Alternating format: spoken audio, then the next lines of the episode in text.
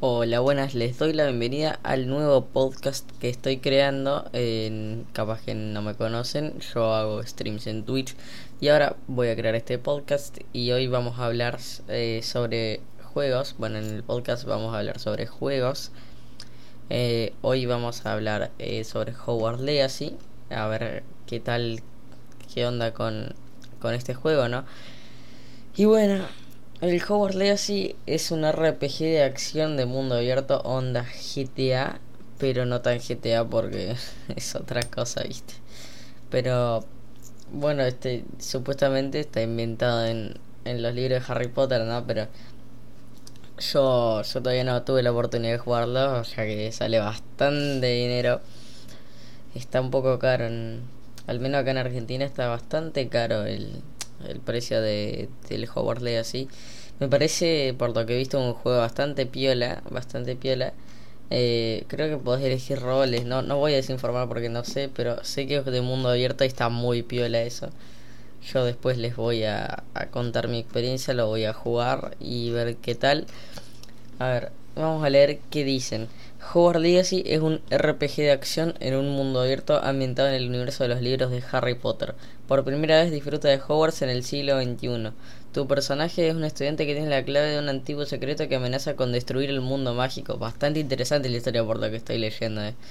Construir el mundo mágico. Ahora puedes tener tomar el control de la acción y ser el centro de tu propia aventura en el mundo mágico. La leyenda de Hogwarts es tuya. Crea tu propio legado. Está, por lo que leímos, está bastante interesante. Y no quiero hacer el podcast tan chiquito de un minuto cincuenta, ¿entendés?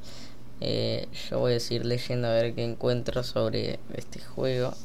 A ver, salió hace poquitísimo eh, su fecha de lanzamiento. ¿Cuándo fue su fecha de lanzamiento?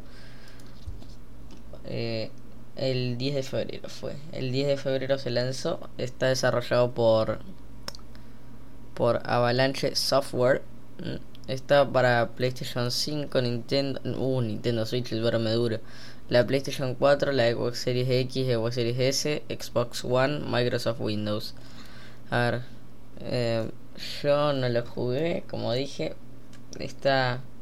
A ver, ¿cuáles son los requisitos mínimos para, para ver qué, qué tal? ¿Qué tal el juego? A ver, ¿qué necesitamos para correrlo? A ver, mínimo un Windows 10 64 bits, un i5 6600 un, o una AMD Ryzen 5400. 16 GB de RAM sí o sí, o sea, los de 8 ya no sirven, ¿eh? Una GTX 960 o una Radeon RX 470. DirectX versión 12, 85 GB de espacio, oh la mierda un SSD de, preferencia, soporta HDD y ver los requisitos recomendados. Ok, un i7 de octava generación 8700 o un Ryzen 5 3600. y esos procesadores dentro de todo salen económicos. 16 GB de RAM, ya lo sabemos. Eh, una 1080 Ti o una RX 5700 XT o Intel Arc A770. Mm, bastante interesante. Bueno, y 85 GB de espacio. Y te pide eh, un SSD 1080p, 60 FPS, High Quality. Bueno, para eso, para jugarlo en. Te pide un SSD y que tenga una resolución de 1080p, 60 FPS para jugarlo bien. Pero, a ver, sale. En este momento saliendo 15.748 por lo que veo. Eh, la edición normal, la edición deluxe sale 20.998, o sea, casi 21.000 pesos. Eh, es un juego bastante caro, bastante caro, pero yo no sé, no voy a decir que no vale la pena. ¿Entendés? Porque, por ejemplo, ¿quién va a pagar eh, 20 mil pesos por el GTA V? ¿Entendés? O sea, es un juego ya viejo, pero bueno, estoy hablando de un juego que ya es viejo.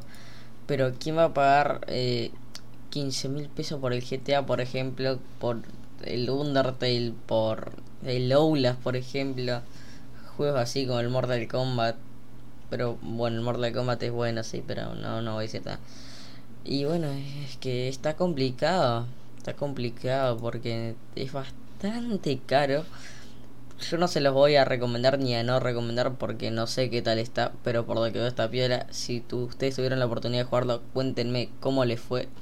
En el próximo podcast voy a dar mis redes sociales, ya que todavía no las tengo hechas. Y bueno, y hasta aquí llegó el podcast de hoy. Adiós.